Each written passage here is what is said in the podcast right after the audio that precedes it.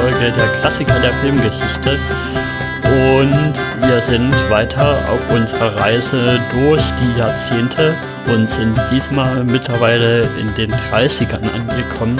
Unsere Reise nähert sich so langsam dem Ende und zu dieser Folge begrüße ich dazu natürlich den be bekannten Cast, den ihr schon von vielen Folgen kennt, Becky. Moino. Und Christopher. Wunderjutenschein Madonna. Und heute als besondere Gästin, eine ganz besondere Gästin, die Kathi. Hallo Kathi. Servus. Hallo. Die habt ihr ja auch schon mal hier gehört bei Grüne Tomaten. Genau, grüne Tomaten genau. war es. Und bei den bei in bei den Kulturpessimistinnen natürlich auch diesen Sommer, naja, eher Spätsommer in der Folge zu Steven Universe, genau. Und stell dich doch mal noch vor, wo kann man dich denn noch so hören, Kathi? Am allermeisten hören kann man mich bei Videomitschnitt. Den mache ich mit meinem Freund Steffen zusammen, den Podcast. Da reden wir über alles Mögliche äh, an popkulturellen, visuellen Medien, also Comics, Filme, teilweise Bücher, Serien etc. Dann bin ich bei Plötzlich Piratin als Impro-Sprecherin mit im Team.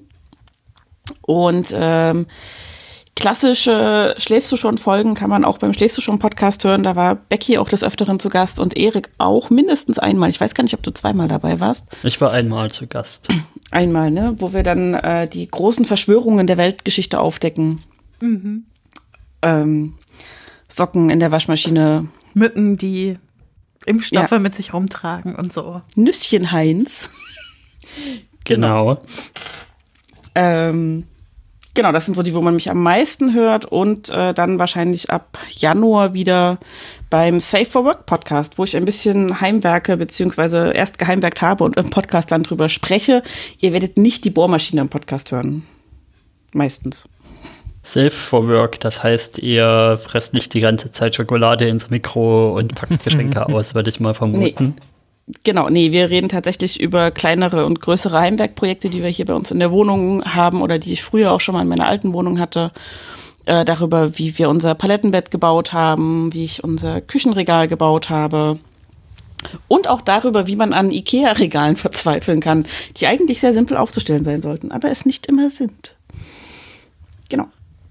Ja, das klingt auch sehr spannend. Und sehr spannend ist auch der Film, den du uns mitgebracht hast, nämlich Robin Hood, König der Vagabunden aus dem Jahr 1938. Und ja, dazu ergibt es erstmal die berühmte Einstiegsfrage, die ja neu ist in dieser Staffel oder etwas abgewandelt. Warum ist denn Robin Hood ein Filmklassiker für sein Jahrzehnt, also die 30er Jahre? Ähm, aus mindestens zwei Gründen. Zum einen ist es eine der richtig großen, teuren, frühen Technicolor-Produktionen, ähm, was damals eine relativ neue Technik war und ähm, bei diesem Film ist die eben so richtig volle Kanne eingesetzt worden. Ich glaube, auch die KostümbildnerInnen durften sich damals sehr freuen, weil sie endlich mal bunte Kostüme machen durften. Und zwar nicht so knapp. Der ganze Regenbogen ist vertreten.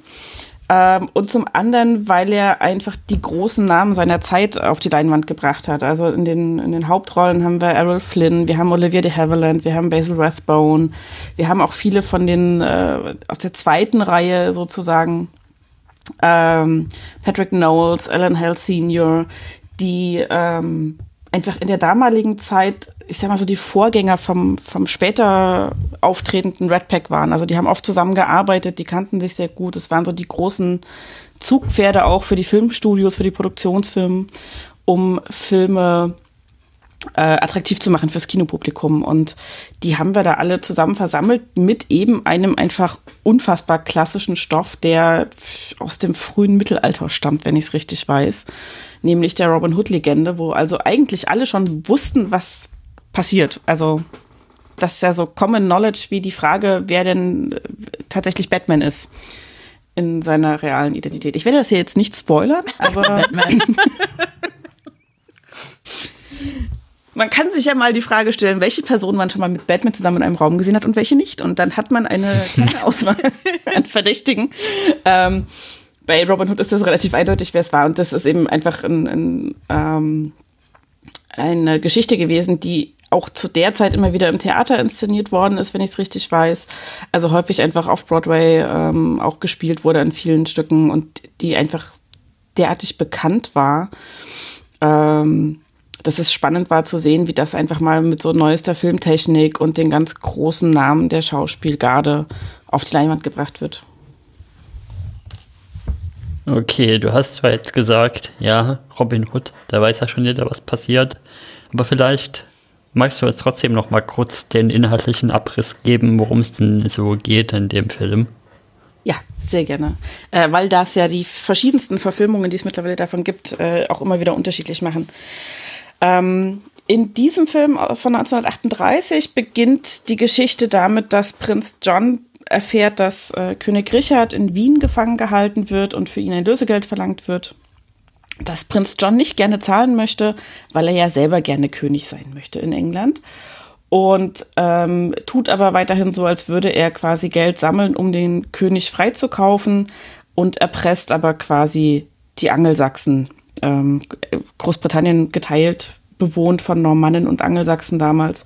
Und die Angelsachsen eben eher so Bürger zweiter Klasse, die ausgenommen werden über Steuern, ähm, die aber Prinz John in die eigene Tasche wirtschaftet. Und einer der Gefolgsleute von Prinz John, der Edelleute, die eben so diese Güter verwalten, die es da gibt, ist Robin von Loxley. Ähm, der damit nicht zufrieden ist, wie Prinz John mit, dem, mit der ganzen Geschichte umgeht. Der sagt, nee, also hier Geld sammeln für König Richard ist eine schöne Sache, aber das sieht nicht so aus, als würdest du den wirklich freikaufen wollen. Und ich kann nicht zulassen, dass du hier die Angelsachsen unterdrückst. Und er ist einer der wenigen tatsächlichen Angelsachsen unter den Adligen. Also die meisten sind mittlerweile in normannischer Hand, die meisten äh, Rittersitze und äh, Baronereien. Wie heißt denn das? Grafschaften. Ah, Grafschaften, richtig. Das war das Wort, was ich suchte. Das war die andere Adelstitel. Baronerei ist auch super. ja.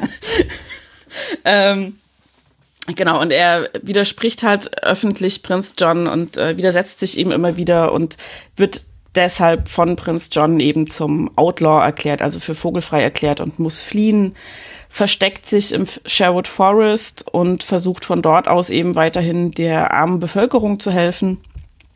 Äh, zusammen mit seinem Freund Will Scarlett ist er schon unterwegs, trifft dann noch verschiedene andere Leute wie Bruder Tuck und Little John und immer ähm, Mudge, der Müllers Sohn.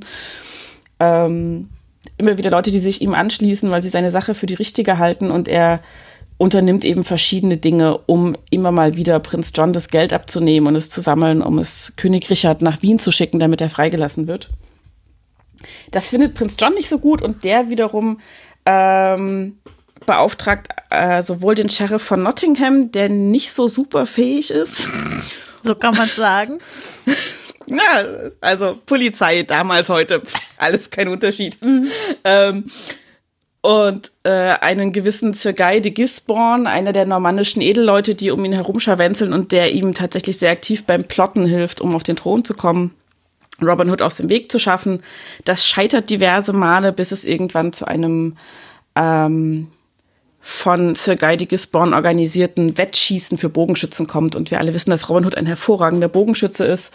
Er hat mittlerweile auch äh, ein Auge geworfen auf das Mündel von König Richard, nämlich Marion, die dort äh, den Preis vergeben wird für den besten Bogenschütze. Das lässt er sich nicht entgehen, wird dabei aber verhaftet, muss befreit werden, das gelingt und leistet also weiterhin äh, Widerstand, bis tatsächlich ähm, Spoiler Alert, König Richard äh, wiederkehrt nach England und Nein. alles zum Guten wendet. Ja, Doch. er wird oh. in diesem Falle tatsächlich nicht von seinem eigenen Pferd zerdrückt, äh, wie es Geschichtsschreibende sagen würden.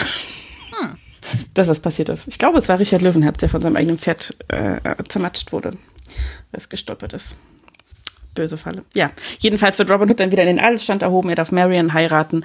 Die äh, Männer vom Sherwood Forest, die eigentlich alle vogelfrei waren, sind wieder in äh, Ehr und Würden in die Gesellschaft aufgenommen und Prinz John wird verbannt. Mhm. Ja. Happy End. Ja. Ja. naja. Also, ja. Können wir, naja. mal, können wir vielleicht später nochmal drüber reden. Kommen wir nochmal drauf, ja, genau.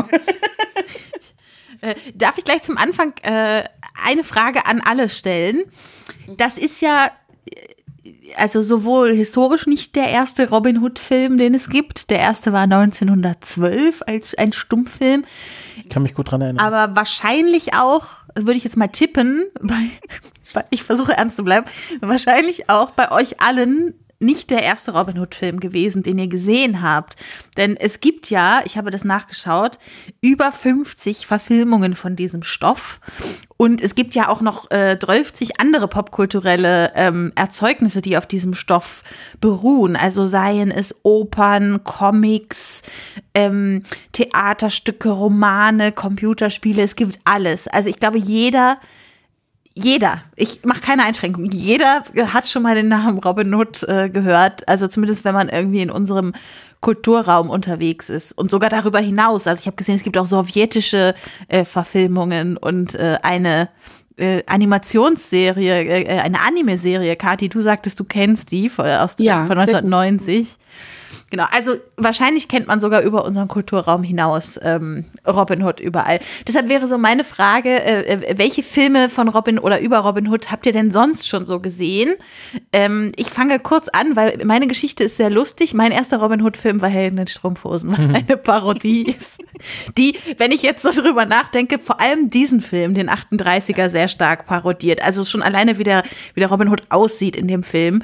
Äh, der sieht einfach eins zu eins aus wie Errol Flynn in äh, Robin Hood. Das war mein erster. Und dann habe ich irgendwann die Disney-Animationsvariante gesehen. Und dann habe ich, glaube ich, mal so mit halbem Auge die Kevin Costner, Alan Rickman und Co-Variante gesehen. Und das war's auch schon. Wie ist es bei euch?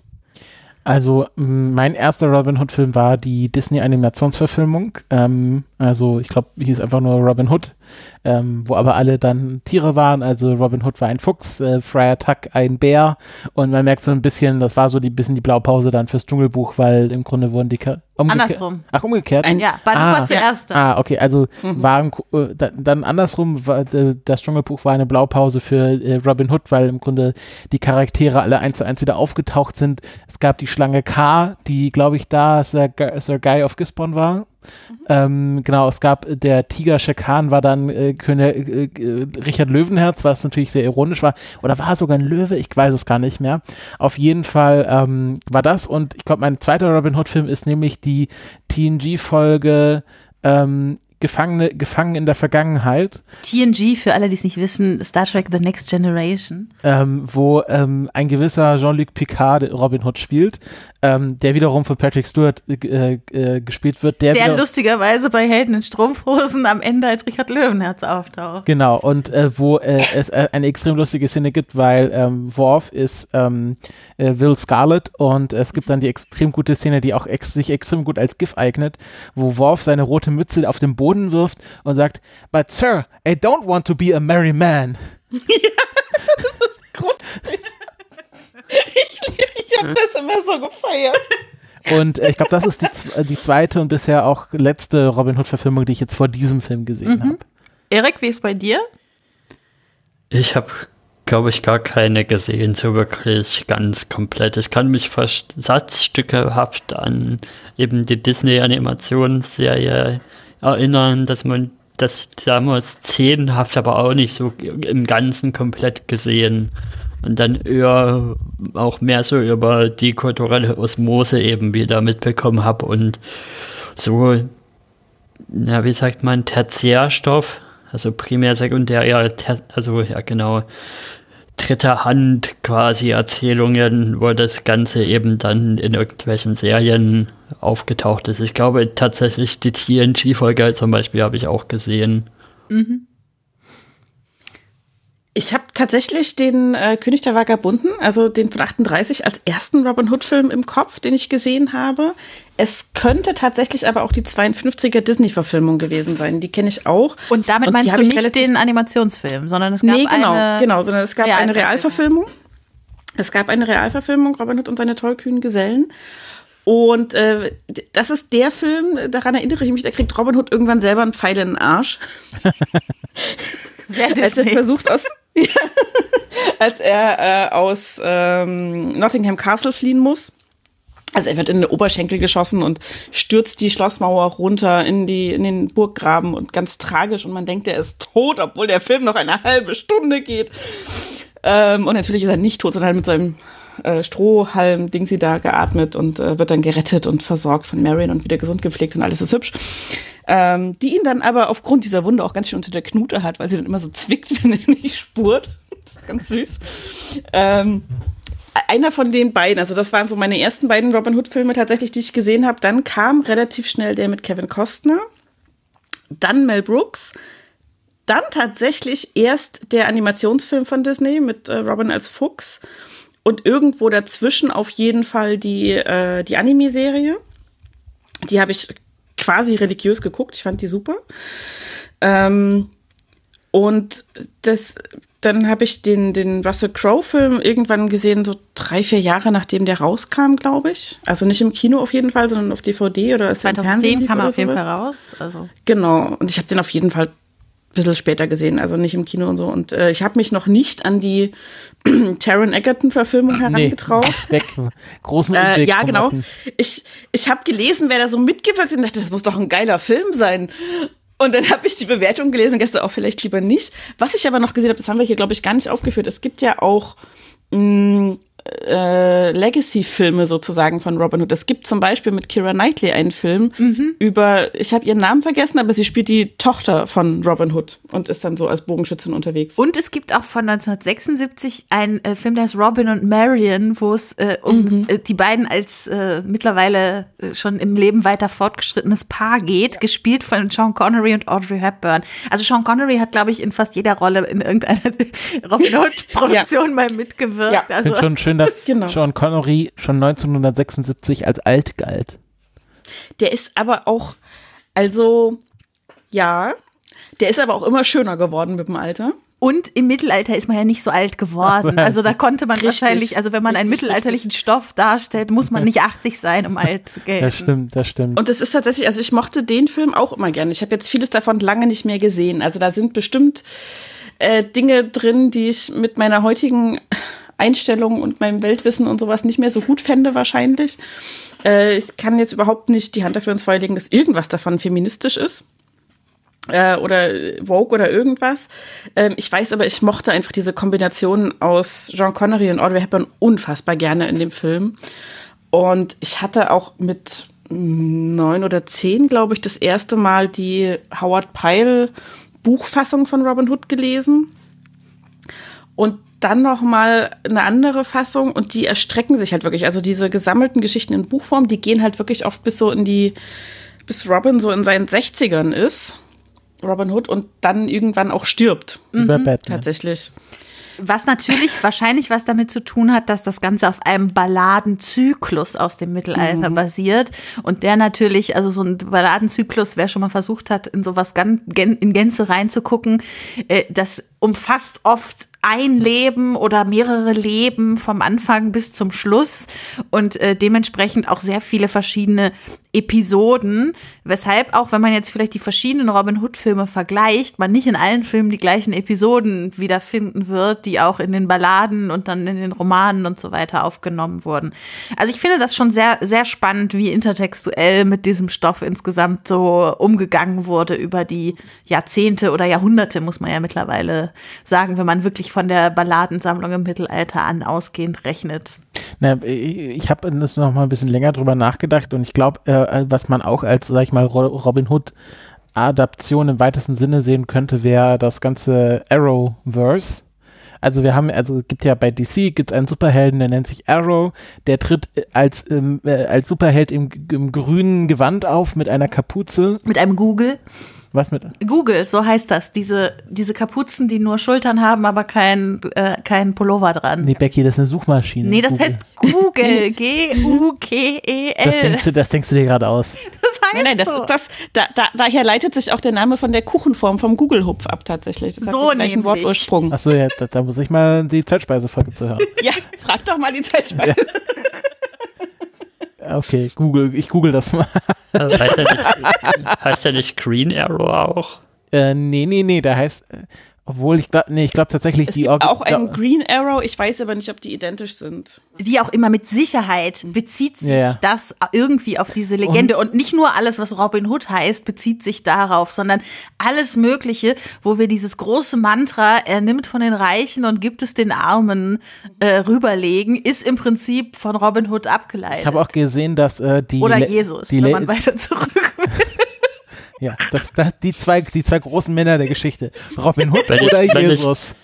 Wenn ich mir überlege, also eine Story, wo jemand durch die Lande zieht und immer mehr Leute diese, so, die so verschiedene Fähigkeiten haben, da muss ich auch gerade an ein Märchen denken, die bei ein Wolflicht Märchen, ich glaube tatsächlich mit dir, Kathi, gelesen wurde, wo dann der eine Typ kommt mit der Nase, der so blasen kann Ja, genau. und Sechse der übelst, die der, der Welt. richtig stark ist.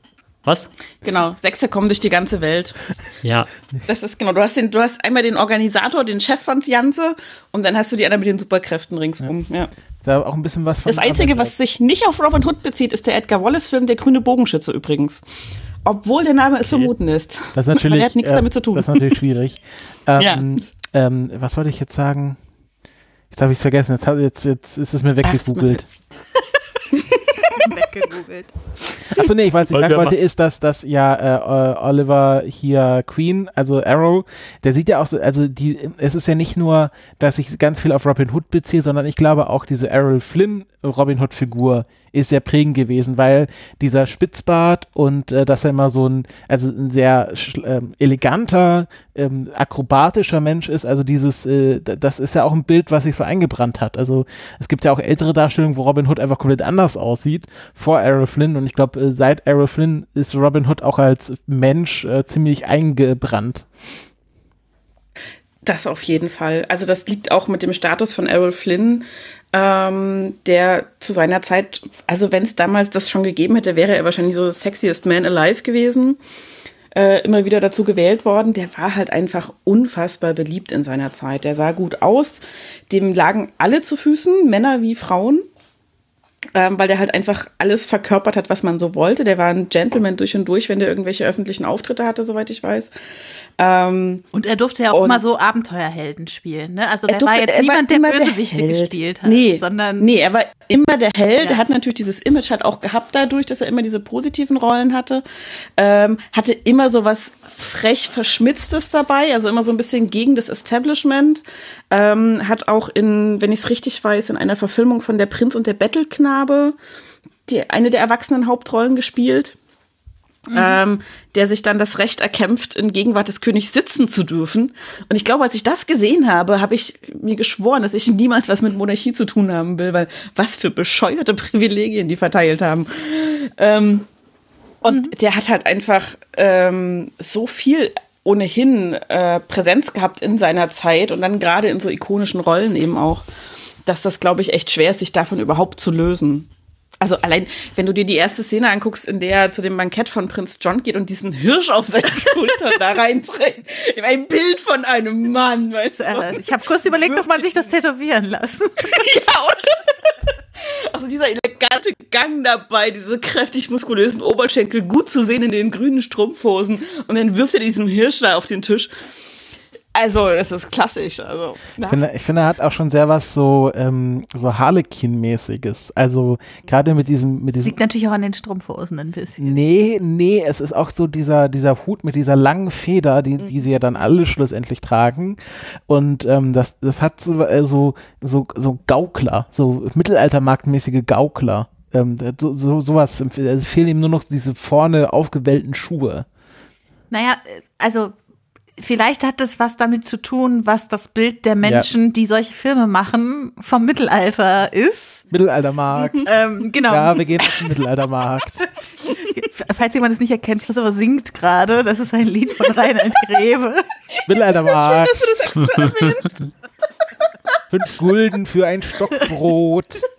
Drei Gulden Pfand.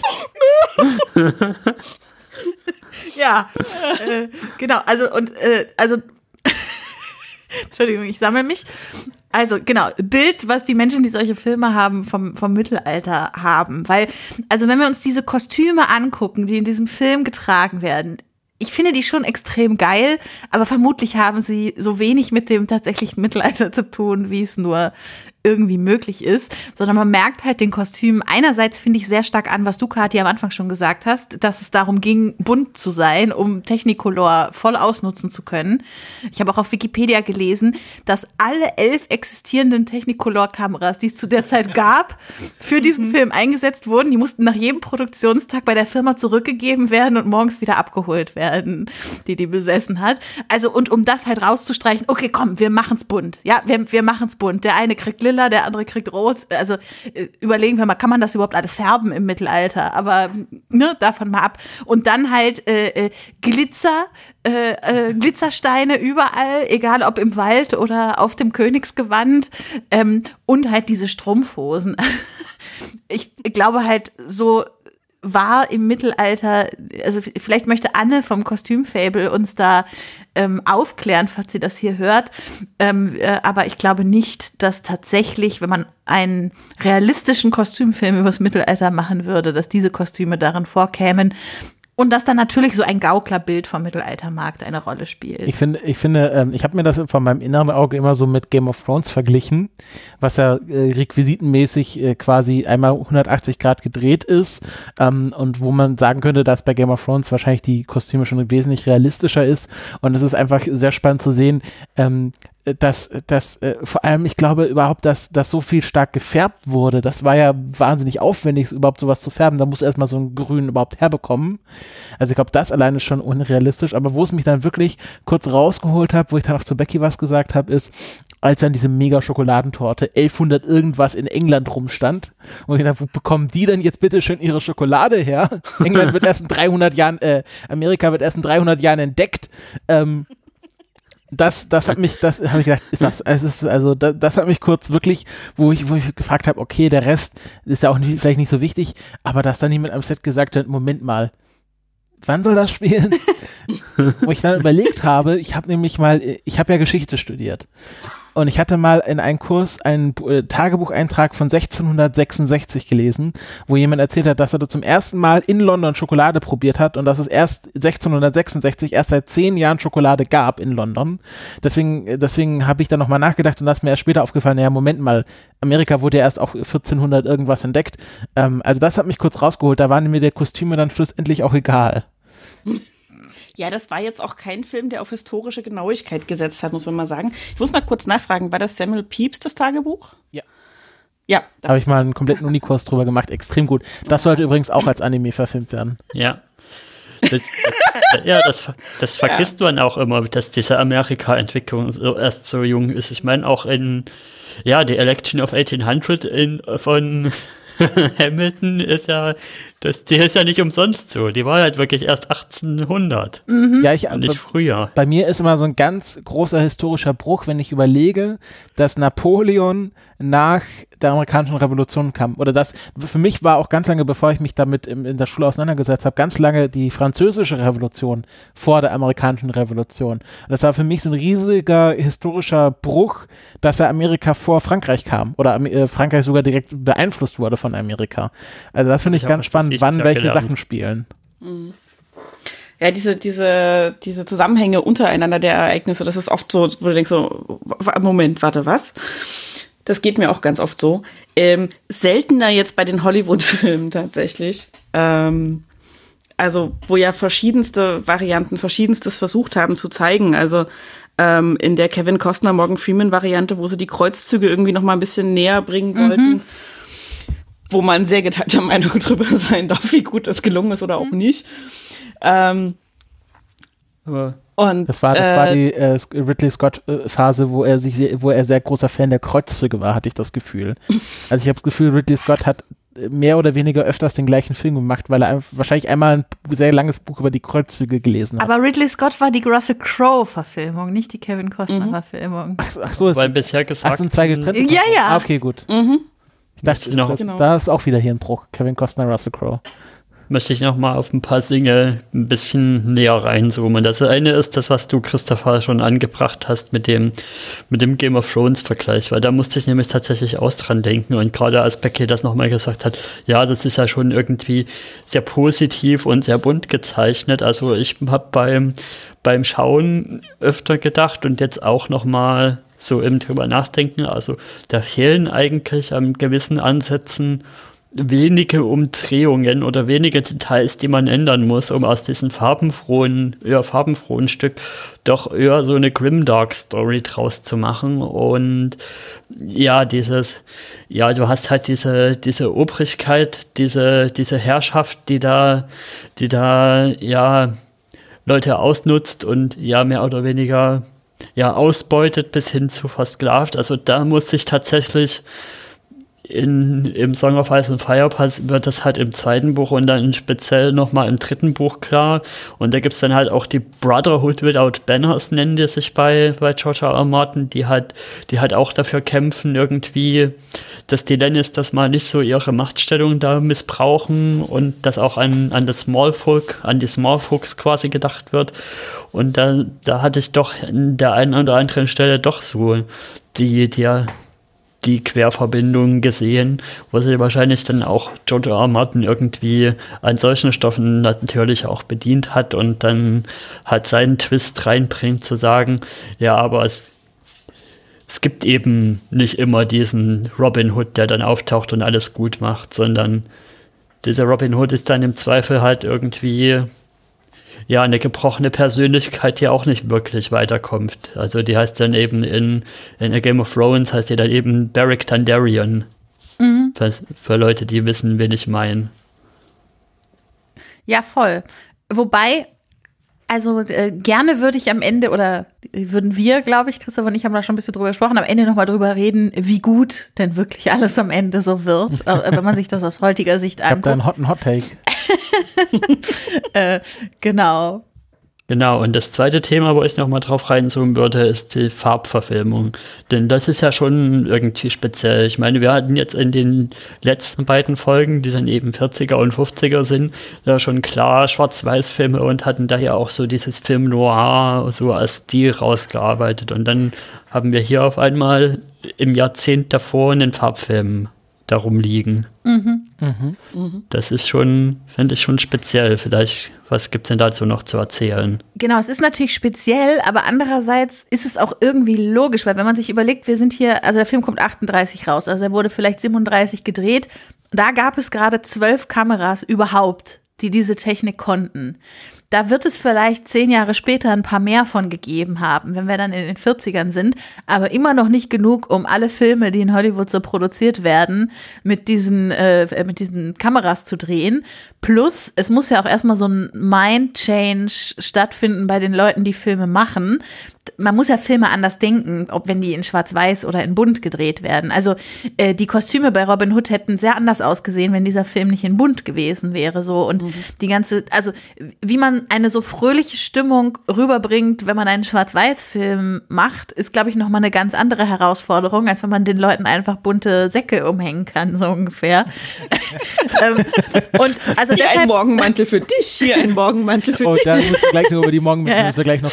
Plus man muss Genau, deshalb finde ich das eigentlich ganz logisch, dass es auch in den 40ern und 50ern noch sehr viele Schwarz-Weiß-Filme gab und auch Filme wie das, jetzt im Genre Film Noir, die sich ja aus dieser Ästhetik heraus entwickelt haben. Und dieses Genre hätte in Farbe ja nicht funktioniert. Oder vielleicht so ein bisschen im Neo-Noir hat man gesehen, es geht schon, aber in der Zeit wäre das wahrscheinlich nicht so richtig gegangen. Ja, und dann Plus natürlich muss man auch sagen, da lag eben ein Weltkrieg dazwischen. Das kommt eben auch genau. noch dazu. Ja. Und eine Wirtschaft, die im Endeffekt danach am Boden liegt und Leute, die sich vielleicht nicht mehr irgendwie bunte Kinofilme danach angucken konnten, geschweige denn Leute, die das Geld aufbringen konnten, überhaupt sowas zu produzieren. Mhm. Ja, du hast halt vor allem auch generell in den Medien wenig Farbe gehabt. Also das ist auch was, wo die Leute sich wirklich dran gewöhnen mussten. Wenn du dir anguckst, die selbst Comicstrips, die ja dann in der Zeit begonnen haben, also Superman ist ja aus den 30ern entstanden, äh, 30er, 40er Jahre. Und der hat halt wirklich so die, die Hauptfarben. Also das Kostüm ist ja nicht ohne Grund in Blau, Rot und Gelb mhm. von Superman.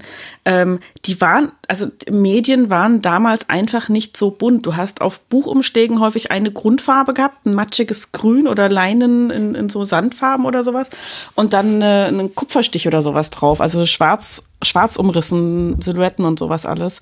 Äh, die Zeitungen waren schwarz-weiß. und selbst Comics waren verhältnismäßig ähm, trist, sage ich mal. Ja, war. Und ich erinnere mich gerade ja. an, die, an die Anekdote, dass ja der Hulk ursprünglich grau sein sollte und das Grün genau. einfach ein Druckfehler war. Ja, ganz genau.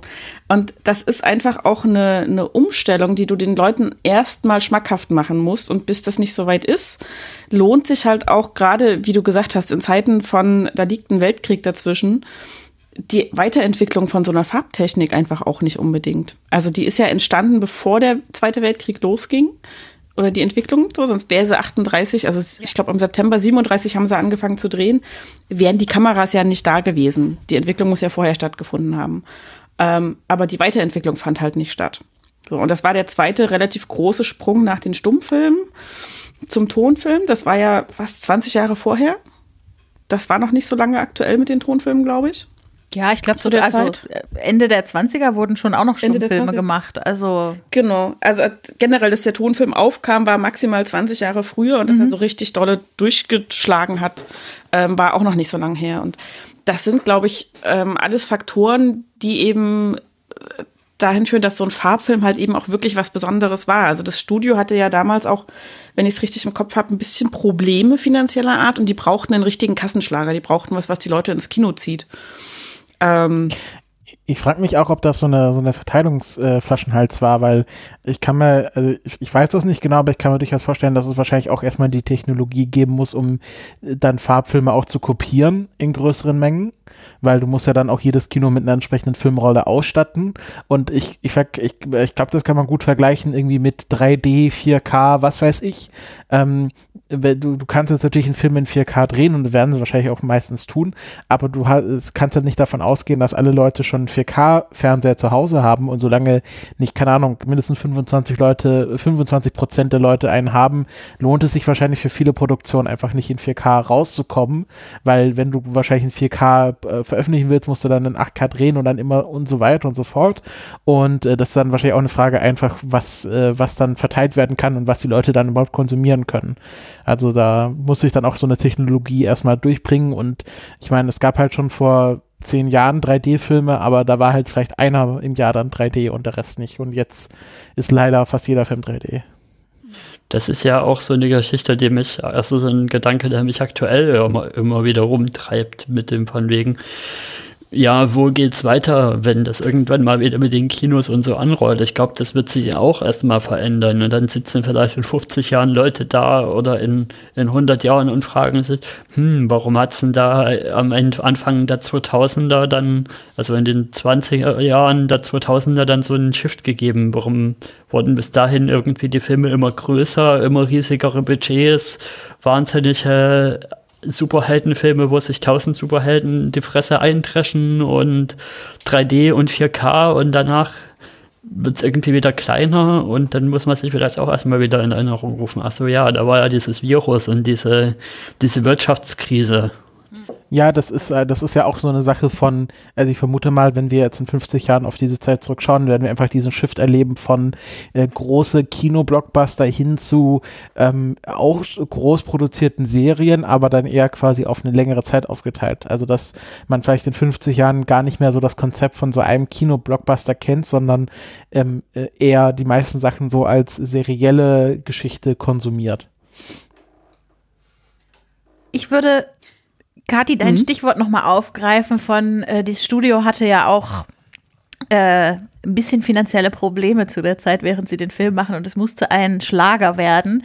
Äh, da, da ist ja auch von der ganzen Produktionstrivia noch sehr spannend, dass der Film ja mit zwei Regisseuren geführt wird, äh, von denen der eine der erste und der andere der zweite war. Also die haben das nicht gleichzeitig gemacht, sondern äh, William Naley, Niley, Niley, glaube ich, mhm. ähm, war der ursprüngliche Regisseur, der dann aber eben von der Produktionsfirma ersetzt wurde, weil man ihm vorwarf, dass er zu viel Geld ausgibt, dass er die Drehzeit zu stark überzieht und weil man auch nicht so richtig zufrieden war ähm, damit, was da rauskam. Und dann hat man eben Michael Curtis übernehmen lassen, ähm, der, äh, also der ist ja äh, Mitte der 20er aus Ungarn nach Hollywood gegangen und hat ja dann später, also auch äh, Casablanca ist, glaube ich, sein größter Film, also dafür hat er auch den Oscar als beste Regie gekriegt, aber der war ja irgendwie in allen Filmgenres unterwegs zu der Zeit und hat dann äh, ja auch nach diesem Film mit äh, zwei Dritteln der SchauspielerInnen immer weitergearbeitet und andere Filme mit denen gedreht und so weiter. Also ich glaube, das hat auch noch mal einigen Einfluss auf diesen Film genommen, dass das Studio da gesagt hat, okay, wir, wir fällen jetzt hier eine Studioentscheidung, wir ersetzen einfach mal den Regisseur. Release the Snyder Cut. Ja, ich, ich hätte, ich, äh, ich, ich fände es gut, wenn William Niley dann zehn Jahre später nochmal für 10 Millionen Euro drei Szenen nachgedreht hätte. ja, oder? Nee, also es ist tatsächlich ähm, eine, eine, glaube ich, gute Entscheidung gewesen, das zu machen, weil der Film einfach stimmig ist und funktioniert. Ich finde, der funktioniert auch heute noch zum Gucken. Der wird nicht großartig langweilig irgendwann oder so. Ähm, und definitiv eine gute Entscheidung, nicht nur aus Kostengründen, sondern halt eben auch, um zu sagen, okay, der, der, das muss halt auch die Leute packen und es muss mal was, was leichteres werden, weil das ist ja das, der größte Witz. Ich habe das wirklich erst gelesen in Vorbereitung auf diese Sendung. Das Warner Brothers, die haben das gemacht, den Film ähm, hatten in den 30er Jahren ein Image, dass sie nur oder hauptsächlich gesellschaftskritische und aber kostengünstige Streifen drehen, also Gangsterfilme oder so Melodramen oder sowas, wo man nicht viel Kulisse, nicht viel Kostüm, nicht viel Blablub brauchte und aber so ganz schlimme Themen aufs, irgendwie auf die Leinwand bringen kann. So. Und also Warner Brothers heute, würde ich sagen, die haben das geschafft, aus diesem Image rauszukommen. Das wollten sie halt auch erreichen. Jetzt mal so knapp 100 Jahre später, 90 Jahre später. Ich finde es auch, find's auch erstaunlich, wie Universal es geschafft hat, von den 30er Jahren her, ihr Image als erfolgreiches Horrorfilmstudio, äh, ob dass sie sich da auch rausbewegt ja. haben, dass sie heute ja. endlich schaffen, keine erfolgreichen Horrorfilme mehr zu produzieren. Genau. Nee, Aber, also es ist schon äh, ja. faszinierend, was da so immer, äh, an, an Entscheidungen fällt, einfach um so einen Film fertigzustellen, in der Hoffnung, dass er eben der Kassenschlager wird, Blockbuster, wie man heute sagt, ähm, den das Studio braucht, um A, sich eine neue Richtung zu geben, um B, ein bisschen die Kassen zu füllen ähm, und dabei eben solche, solche Personalentscheidungen auch trifft. Also, wo man sagt, so, es ist jetzt für den, für den ersten Regisseur ein bisschen schade, aber mhm. wir hätten nicht diesen geilen Robin Hood-Film mit Errol Flynn wahrscheinlich in der Form, wie wir ihn jetzt haben, äh, der ja wirklich Inspiration für unfassbar viel Machwerk war in Bezug auf Robin Hood und auch andere Sachen, die so grob sich dran anlehnen. Ähm, der wäre vielleicht einfach nicht so ikonisch geworden. So, also vielleicht hätte er mehr die eigentliche Intention von Robin Hood, nämlich unter äh, Gefährdung von eigenem Leib, Leben und Wohlbefinden äh, den Reichen das Geld abzunehmen und es an die Armen zu verteilen, hätte man noch ein bisschen mehr ausgefeilter gesehen. Vielleicht wäre es wirklich wieder so ein gesellschaftskritisches Drama geworden, von wegen nieder mit dem bösen Kapitalismus der Reichen und Obrigen und so. Das haben wir jetzt hier vielleicht nicht ganz so deutlich drin. ähm, aber mhm. dafür ist der Film halt sehr ikonisch geworden und ja. wer weiß, ob der andere das geschafft hätte, so, also unter dem anderen Regisseur. Das kann man halt nie sagen, ne? Und ich finde zum Beispiel, also was für mich glaube ich, in diesem Film am allerbesten funktioniert, ist die Darstellung der ich würde es mal Gruppewerdung nennen. Also wie Robin nach und nach diese verschiedenen Männer um sich schart, die dann irgendwann den Kuh gegen hier, äh, wie heißt der Guy? Äh, den, den, Typen halt. Von Gisborne. Gisborne. Wie er, von Gisborne, genau. Den, den Kuh dann äh, da im Wald, wo sie alle oben auf dem Wald sitzen, äh, auf dem Baum sitzen und er fragt nochmal, seid ihr alle da? Und alle wackeln so mit ihren Ästen in der Hand. alle wackeln mal an der Maus.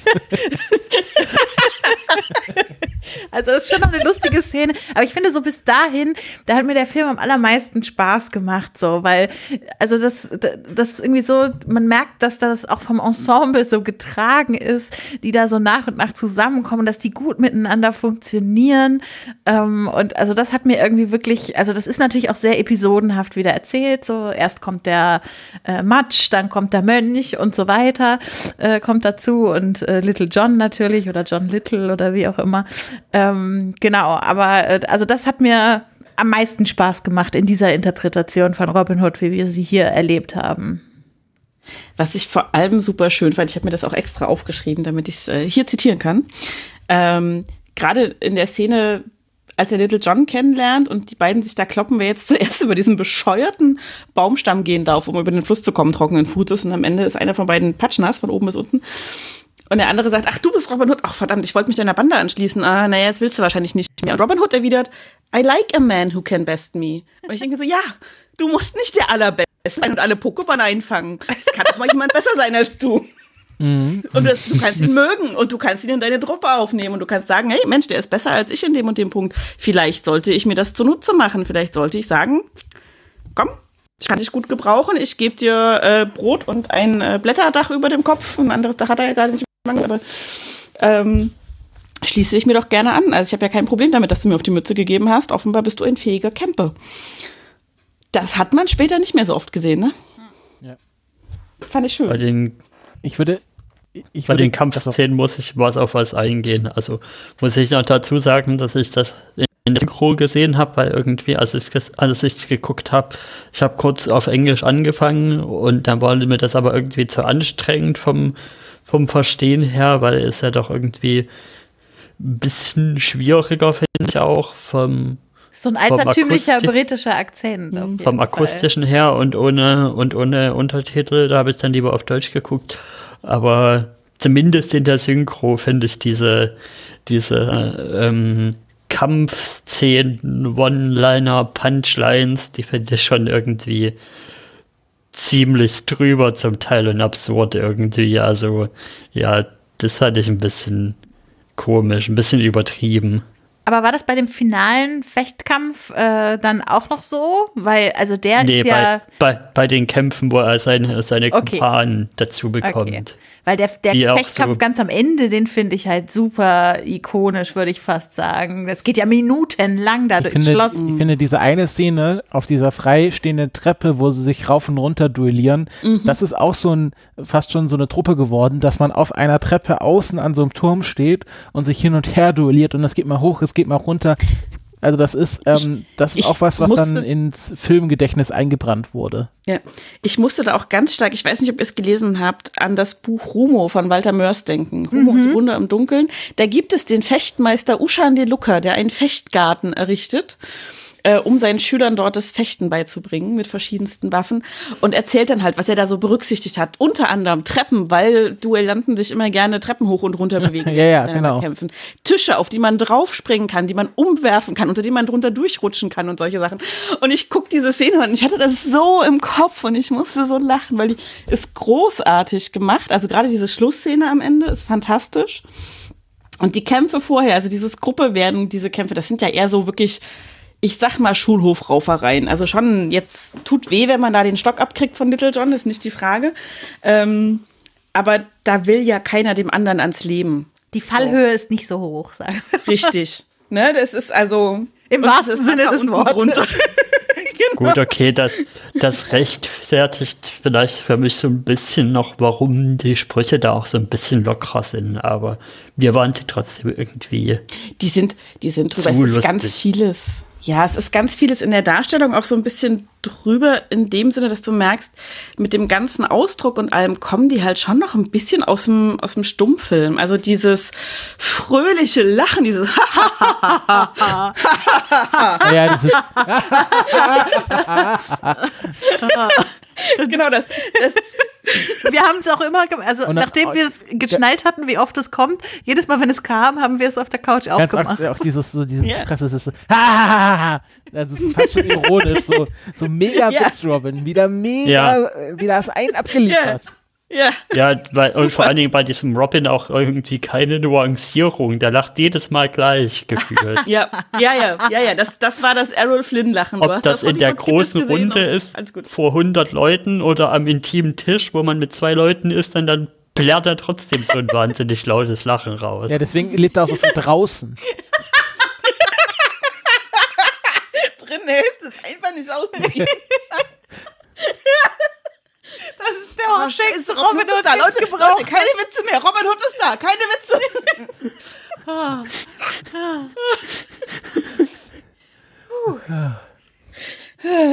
ja, also ja, da ist vieles drüber, aber das ist, glaube ich, auch wirklich der Zeit geschuldet und der, der Tatsache, dass eben ähm, man aus einer Vorgängerproduktionsart kam mit dem Stummfilm, die eben auf die großen Gesten gesetzt hat. Also wenn man sich Stummfilme anguckt, ich mache das ja manchmal aus Spaß, so kurze Ausschnitte gibt's auf YouTube, das ist immer herrlich.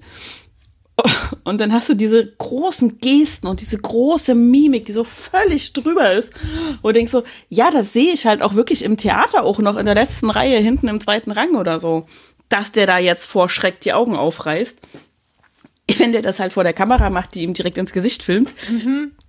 wirkt's halt drüber. So, also das ist irgendwie so ein Ding, ähm, das, meine Cousine ist Schauspielerin, die hat das richtig studiert, so für Theater und alles und ist dann zum Film.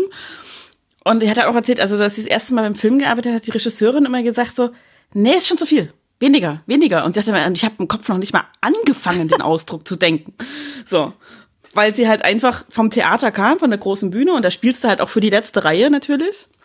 Und bei der Kamera, die, die, nimmt jede Pore von dir auf und da ist halt wirklich, ähm, sieht's unnatürlich aus, sobald du zu viel drin hast und so. Und das war schon eine harte Umstellung und das kann ich mir halt für solche Filme in der Zeit auch echt gut vorstellen, dass das ganz ähnlich war. Hm. Und ich glaube heute auch noch mal mehr als früher mit ja. wahnsinnig hochauflösenden 4K, 8K, was auch immer K-Kameras da am Set aktuell unterwegs sind.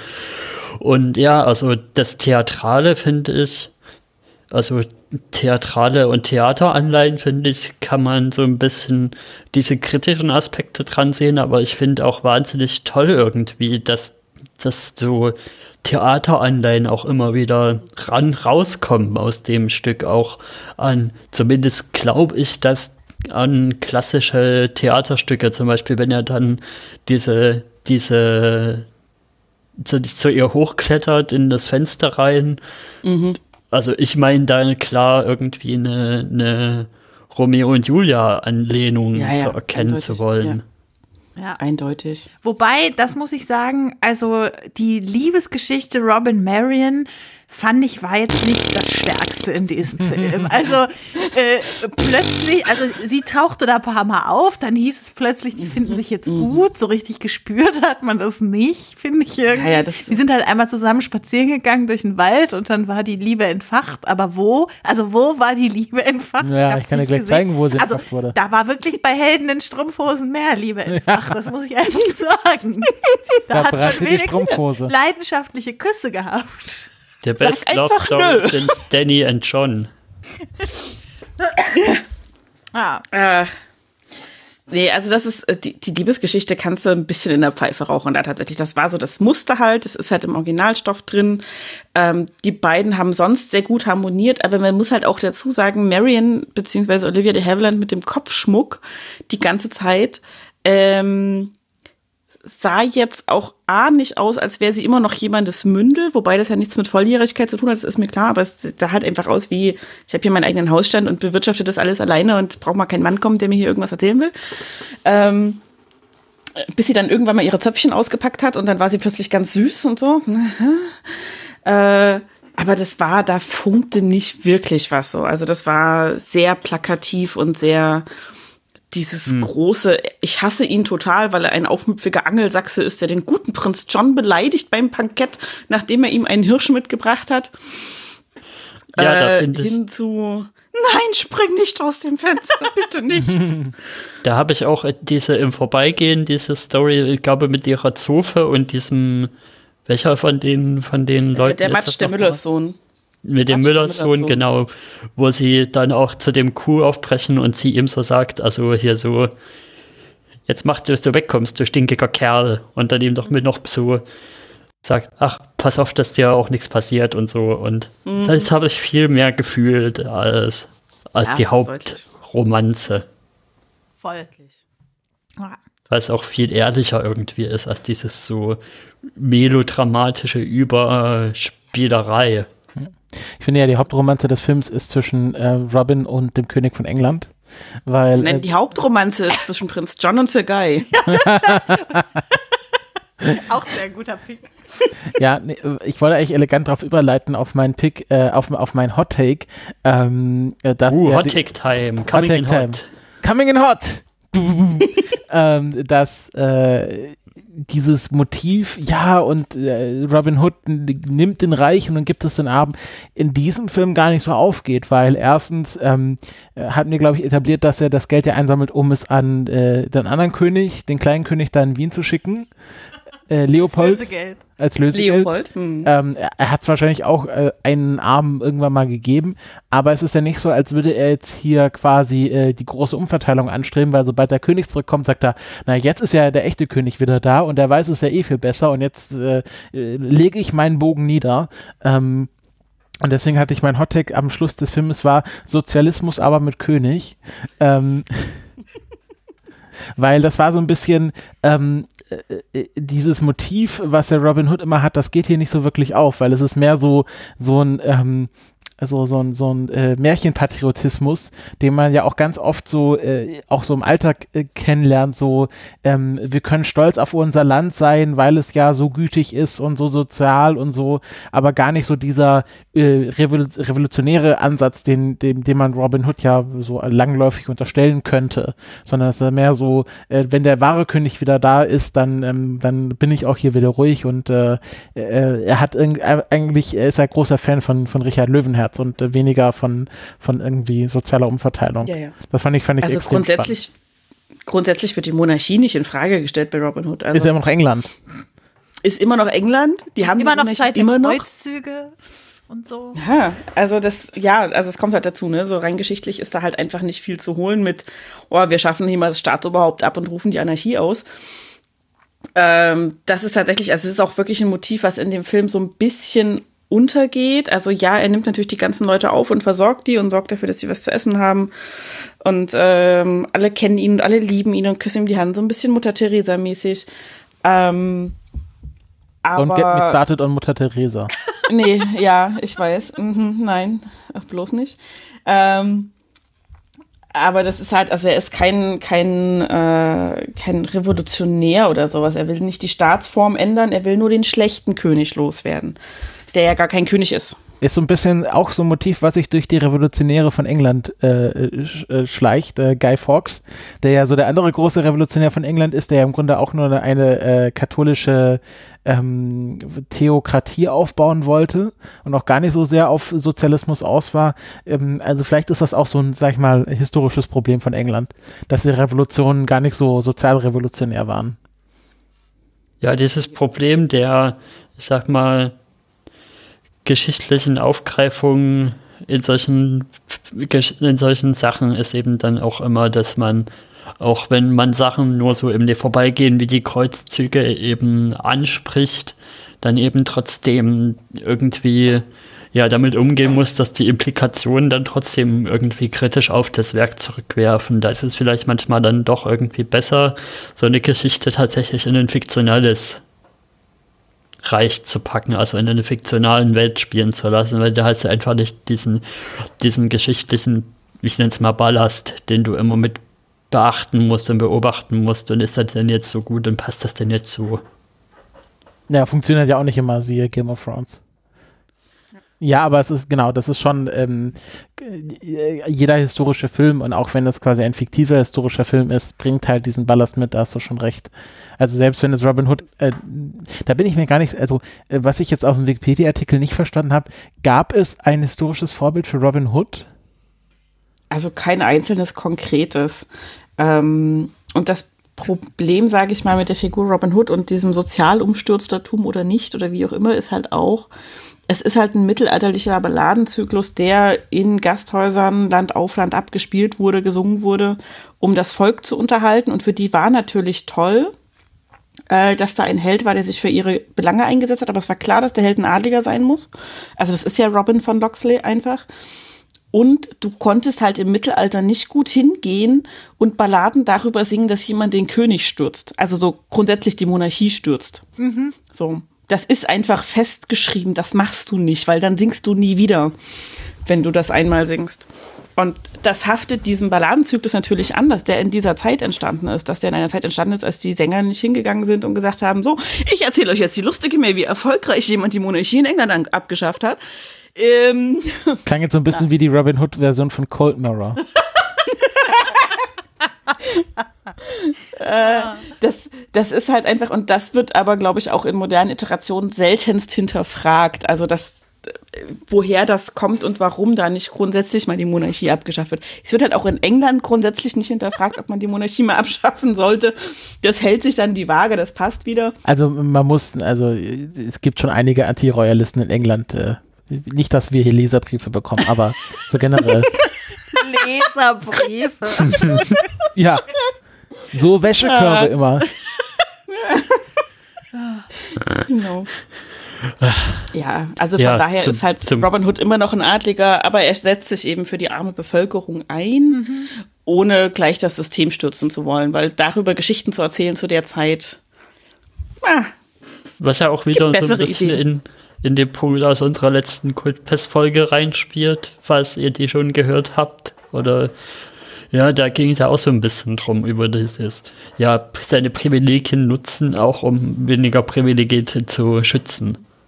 Ja, in voll. dem Punkt. Und den haben wir eben hier daneben auch. Ja, ich habe noch einen Kritikpunkt zu, zu, diesem, zu diesem Auftauchen des Königs, weil das ist so.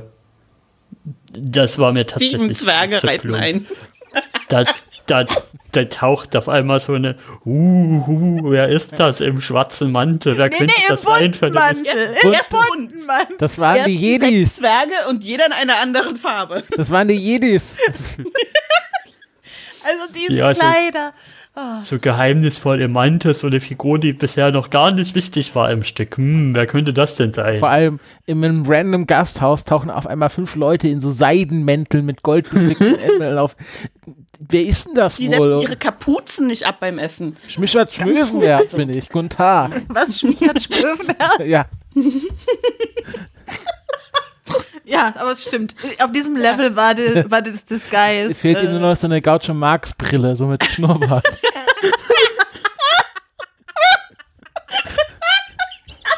Ich glaube, wir könnten bald äh, Helden und Strumpfhosen 2 schreiben. Die müssen dann aber aus der Schokotorte rausgesprungen kommen. Ja, ach, die Merryman, ey. Äh, ja, also das war jetzt äh, nicht sehr geheimnisvoll, wer da geheimnisvoller da ankommt. Dann, Ja. nee. Endlich normale Normannen. Aber um dem vielleicht nochmal was Positives, um dem vielleicht was Positives entgegenzusetzen. Also äh, über eine Highlight-Szene haben wir noch fast gar nicht gesprochen, nämlich das Bogenturnier, äh, was ja, glaube ich, die Robin Hood-Sage auch sehr auszeichnet, dass das eigentlich immer vorkommen muss und auch dieses Motiv von Robin Hood weiß eigentlich, dass es eine Falle ist, aber er muss es trotzdem tun, weil er so herausgefordert ist in allem, wie das Ganze aufgezogen wird und so. Ähm, das hat mir wiederum sehr gut gefallen. Also natürlich ist es äh, wie immer bei diesen Verkleidungen, eigentlich müsste den jeder erkennen, Auch wenn er da die Gaucho hinkommt. Marx Brille. Also, das ist wirklich, äh, naja, äh, da, da spielt ja Aber- auch Helden in Strumpfhosen ein bisschen mit, äh, dass die ihn, also mit diesem, mit diesem ganzen Motiv, dass man ihn ja eigentlich erkennen müsste, aber naja, reicht ja. Aber ich habe gelesen, dass da auch tatsächlich ein echter Bogenschütze, Kunstschütze, den Pfeil gespalten hat. Also das war kein Trick, sondern da hat ein echter Schütze diesen Pfeil Genau. geschossen. Also das gibt Trickschützen, die das machen. Das Ding ist halt, du willst das nicht in einem echten Wettkampf machen, weil dann zählt der Schuss nicht, weil du nicht die Scheibe getroffen hast, sondern den Pfeil. Ach, wirklich? Ja, ja. Das ist tatsächlich, also in einem heutigen Wettkampf, wenn du bei Olympia als Bogenschütze antrittst, du willst nicht den Pfeil deines Vordermanns spalten. Das willst du nicht. Du möchtest in die Scheibe treffen. Tatsächlich, äh, ich habe das, glaube ich, auch gelesen, dieser Schuss heißt tatsächlich Robin Hood. Also tatsächlich auch nach ihm benannt. Genau. Ist die Frage, Und, äh, ähm, was jetzt zuerst da war. Der, der, der Bogen oder der Hood? Der Google, Pfeil. der, wie ich jetzt gelernt habe. die Kugel. Ja, Ähm, Robin was ich Google. noch ähm, spannend fand ich aber tatsächlich, dass so dieses Kostüm, das er anhat bei diesem Ding, sie, äh, bei diesem Wettschießen, wiederfindest auch in der Disney-Animationsadaption. Also wenn Robin Hood da als Storchen geht, hat er auch so einen Hut auf und so einen Schal um. Und sonst, also Stimmt. das Kostüm haben Ja. sie übernommen. Ja. Ich Total. habe ich hab aber das Gefühl auch, dass, dass diese Disney-Verfilmungen von den Bildern, die, die mir so aktiv in der Erinnerung sind, ohne den Film jemals wirklich 100% gesehen zu haben, sind schon auch sehr an, an dieser Verfilmung tatsächlich angelehnt. Also gerade die, die Mary mit diesem, mit diesem rosa Kleid, diese Füchsin da, die hat doch genau dasselbe eigentlich an auf den Bildern, die da so bekannt sind.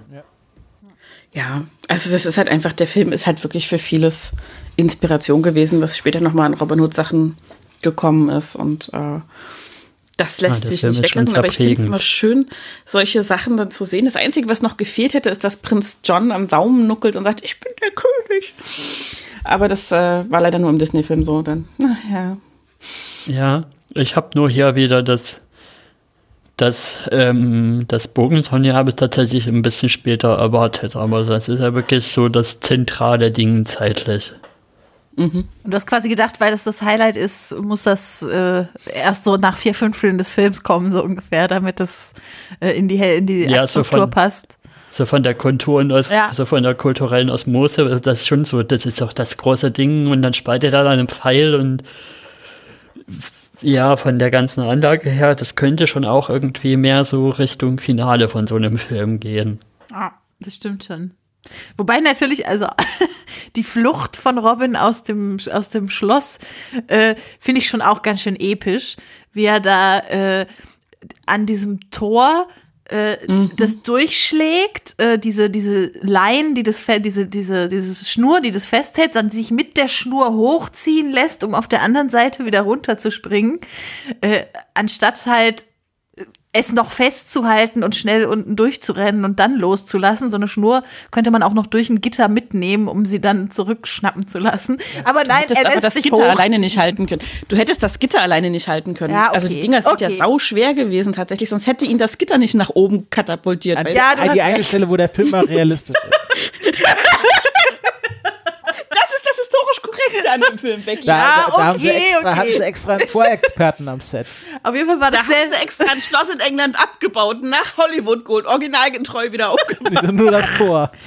Man, man, hat auch gar nicht gesehen, dass ganz viel Pappmaché-Steine im Einsatz nee. waren. Hat man gar nicht gesehen. ich fand das mega episch. Ich habe den Film äh, alleine geguckt leider, weil Steffen Spätschicht hatte. Ich war so voll im Schläferzmodus beim Gucken von dem Film und ständig dumme Kommentare dazu im Kopf. Ähm, diese erste Szene, wo äh, Prinz John und Sir Guy im Schloss sind und Prinz John so nachdenklich sinnierend aus dem Fenster guckt, während er seinen Plan darlegt, seinen Bruder aus dem Weg zu schaffen. Und dieses Fenster ist halt einfach so ein, so ein, so ein Matte-Painting dahinter. Also er guckt auf eine Wand. und es ist so großartig. Also ich finde es total schön, wie sie damit gearbeitet haben, so diese Mischung aus praktischen Kulissen und dann hinten den Hintergrund halt angemalt. Was, was sollten sie machen damals? Gab ja auch einen Oscar dafür für Szenenbild. Gab, also. gab, gab auch einen Oscar dafür, ja. völlig zu Recht. Also was sie da hatten, war großartig. Aber es ist halt so, diese Aussicht aus dem Fenster ist halt so offensichtlich auf eine Wand gemalt. und er steht da und guckt in diese vermeintliche Ferne. Ja, da, da spricht das Schauspieltalent aus ihm raus. Ja, also ich habe echt da gesessen und Tränen gelacht an manchen Stellen, weil es einfach so episch war. Ich muss mal ganz kurz zurück zum Bogenturnier, weil mir fällt, fällt gerade ein, es gab ja auch mal eine Doctor Who-Folge, äh, die äh, im Sherwood Forest gespielt hat, äh, was ja sehr lustig war, weil ähm, der Doktor äh, hat halt irgendwie äh, hier Clara in Sherwood Forest mitgenommen, meinte, da wirst du nichts finden, Robin Hood ist nicht echt, da kommen sie halt hin und das ist halt eins zu eins die Robin Hood-Geschichte. Stellt sich halt raus, irgendwelche Roboter haben das nachgebaut. Es gibt auf jeden Fall eine sehr lustige Szene, wo der Doktor dann bei diesem Bogenturnier auftaucht und dann halt diesen, diesen Pfeilspalter macht und dann ständig den nächsten Pfeil auch noch spaltet, weil dann sich rausstellt, dass halt diese Roboter diese Robin Hood-Geschichte so stark nachgestellt haben, dass halt jeder Pfeil immer den nächsten Pfeil spaltet. und das war schon, weil der Doktor da auftaucht, sowieso, es war halt Capol, die war halt so ein großer Macker.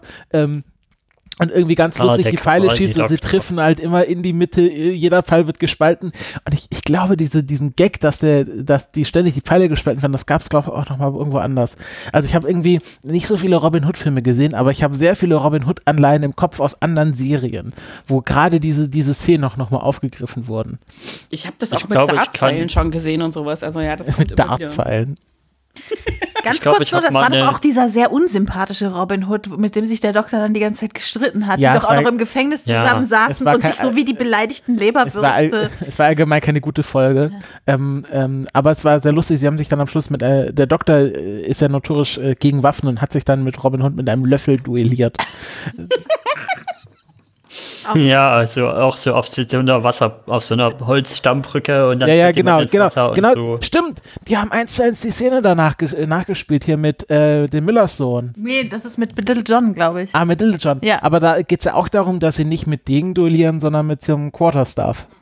Geil. Das habe ich, ist mir gar nicht noch aufgefallen. Gut, dass ich nochmal die Dr. Who-Folge angesprochen habe. Lohnt sich immer eine Dr. Who-Folge anzusprechen. Immer. Ja, gut. Dann hätten wir's. Genau, wir, erwäh- ich erwähne nur zum was? Schluss noch mal kurz äh, die Oscars, äh, weil das ja doch äh, äh, also ein Film, der drei Oscars gekriegt hat und auch nominiert war für bester Film. Ich finde, das kann man schon noch mal erwähnen. Und die Oscars sind auch eher so, also für Szenenbild, Schnitt und die Musik von dem Mann mit dem wunderschönen Namen Erich Wolfgang Korngold. Wirklich, wie geil ist dieser Nachname? Ich habe so gefeiert, als ich ihn aufgeschrieben habe. Genau, der hat, äh, also das sind die drei Oscars, die der Film gekriegt hat. Und äh, ja, die Nominierung als bester Film hat er auch noch gekriegt, aber da hat er leider verloren. Ja, wer, wer, sich Sonne jetzt, geht unter, Korngold kommt hoch.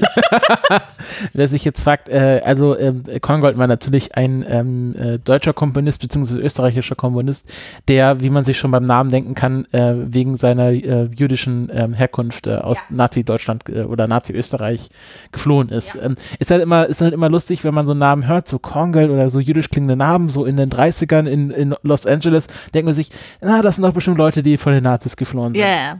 Aber meine, mein Amüsement über den Namen kommt eher aus der linguistischen Perspektive, weil ich es so lustig finde, dass zwei offene O's im gleichen Namen sind. Korn, Gold. Das ist so sehr selten, würde ich mal behaupten. Das ist Gold in meinen Ohren. Ohren. Korngoldohren. Ja. Gut. Dann kommen wir jetzt mal zur Abschlussfrage. Kathi, und die ist eher klassischer. Also die kennst du schon tatsächlich auch. Ja. Warum ist denn Robin Hood ein Filmklassiker? Und zwar kannst du die individuell beantworten oder auch für die Filmgeschichte, je nachdem, wie du das anlegen möchtest. Also ich glaube, für die Filmgeschichte haben wir das schon zur Genüge beantwortet jetzt im Podcast. Wer zwischen dem ganzen Gelächter die Texte hört, weiß Bescheid. Ähm, für mich ist er halt einfach, wie gesagt, es muss einer der ersten beiden Robin Hood-Filme gewesen sein, die ich überhaupt je gesehen habe und glaube ich auch wirklich das erste Mal, dass ich mit der Figur Robin Hood in Kontakt gekommen bin. Und ich bin seitdem einfach ein großer Fan davon. Also ich kann mittlerweile sehen, wo da Schwächen und Fehler sind. Also ne, die Monarchie wurde nicht gestürzt, das haben wir festgestellt. Ähm, aber der war mir einfach immer sympathisch, so als, als Heldenfigur, als Vorbildfigur. Dieses, äh, wir kümmern uns mal um die Leute, die sich äh, aus welchen Gründen auch immer, Unterdrückung und so, nicht um sich selber kümmern können. Und dann halt tatsächlich einfach diese Verfilmung, weil die eben so unfassbar schön bunt ist. Also schon die 52er Verfilmung ist zwar auch eine Farbverfilmung, aber düsterer. Und das ist einfach, also wenn irgendjemand Robin Hood in den Raum ruft, habe ich halt diesen Film einfach vor Augen. Also die Bilder aus diesem Film, diese, diese äh, Richard Löwenherz und seine sechs Zwerge in ihren Kapuzenmänteln. Ähm, und Robin Hood in seinem glitzernden Gewand, das dann irgendwann nicht mehr glitzert, weil er ja im Wald lebt und da ist das Glitzern nicht so hilfreich und so. Ähm, das ist einfach unfassbar prägend gewesen für mich. Wahrscheinlich geht es anderen Leuten anders, die andere Robin Hood-Verfilmungen zuerst gesehen haben. Ähm, aber für mich ist das halt einfach dadurch so ein Filmklassiker geworden. Plus, immer wenn irgendwer was ähm, sagt, wo klar ist, dass andere damit nicht einverstanden sind, von wegen, du musst das jetzt aber machen, muss ich immer an die Parodie denken, also an Helden in Strumpfhosen, wo dann ähm, Carrie Elves als Robin Hood sagt, sag einfach nö. Und Ja. das ist, ist eine meiner liebsten Szenen. Du musst ja nicht heiraten, sag einfach nö.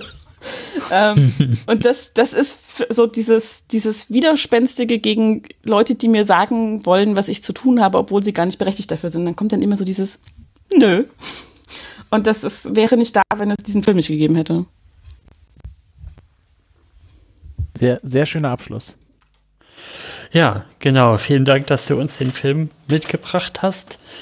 Mal wieder eine tolle Auswahl, wie ich finde. Voll. Vielen Dank. Und dann kommen wir das nächste Mal zur letzten Folge diesem Jahr von den Filmklassikern. Da geht es dann noch in die 20er Jahre und da begrüßen wir dann auf der Gästebank den Patrick Lohmeier vom Bahnhofskino-Podcast mit Sunrise, A Song of Two Humans oder Sonnenaufgang, das Lied von zwei Menschen von Murnau. Monau. Also ich wollte jetzt über die beiden Vornamen wissen. Da Der steht heißt nur einfach FW. FW. Tatsächlich wird, also der, ich glaube, der heißt Friedrich Wilhelm, aber ähm, der Name ist, also er ist, glaube ich, eher bekannt als F.W. Murnau. Okay. Und habe ich das jetzt richtig auf dem Zettel, dass das der Film ist, über den Tim den Minutes Before Podcast gemacht hat?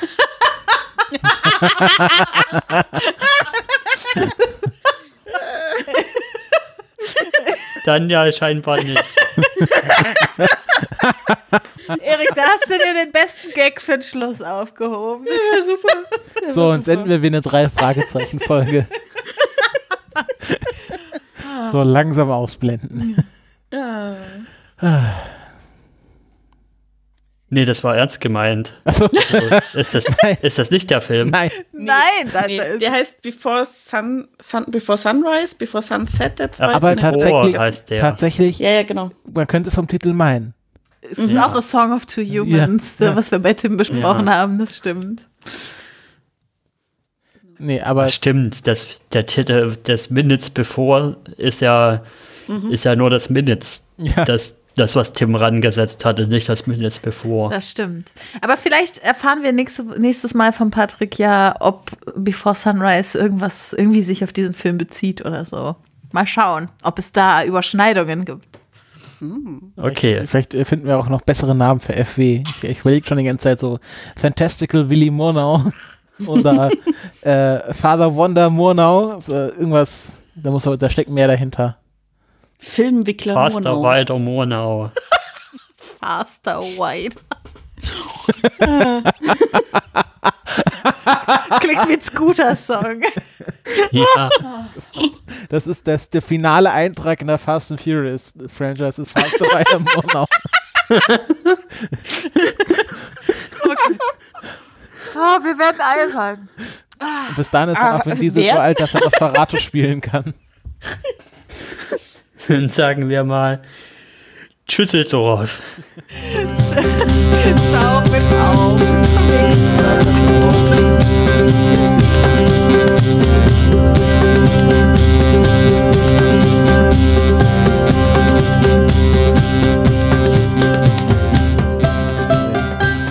Die heute schon, meine Damen und Herren. Die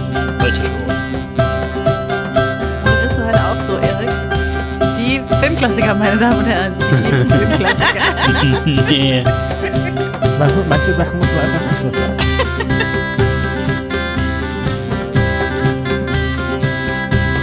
Ihr müsst euch eigentlich keine Sorgen machen, weil ich quasi instantan immer alles sofort wieder vergesse dieser Tage, was man mir erzählt. Ich hatte mir tatsächlich zum Geburtstag von Steffen ein Spiel gewünscht. Das hatten wir auch zusammen ausgesucht und zusammengestellt über Amazon. Ähm, und lass das zwei Monate vor meinem Geburtstag gewesen sein. Also jetzt nicht so super lang. Und dann so drei Tage vorher meinte er, das eine weißt du ja auch schon, was du kriegst von deinen Geburtstagsgeschenken. Hä? und er so, dann habe ich nichts gesagt. Und ich habe überlegt, drei Tage und ich kam nicht drauf.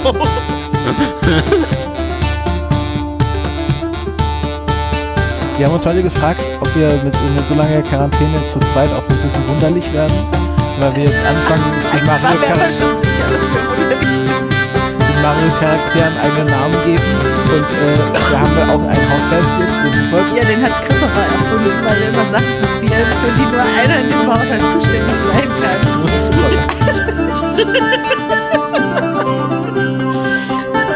Ist das wie Nosferatu bei Spongebob in der einen Episode, der immer den Lichtschalter an? Ja, ja, genau so.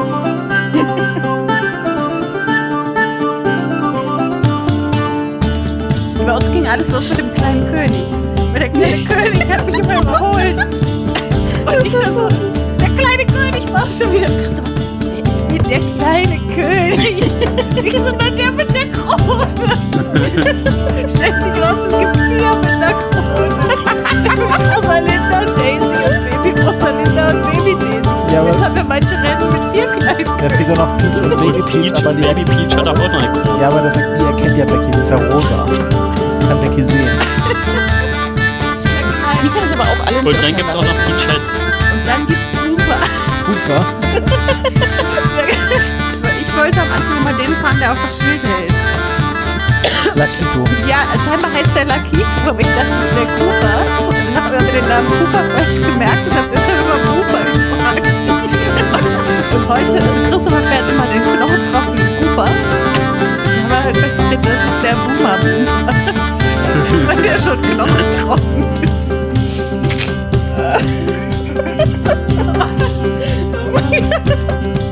so wunderlich.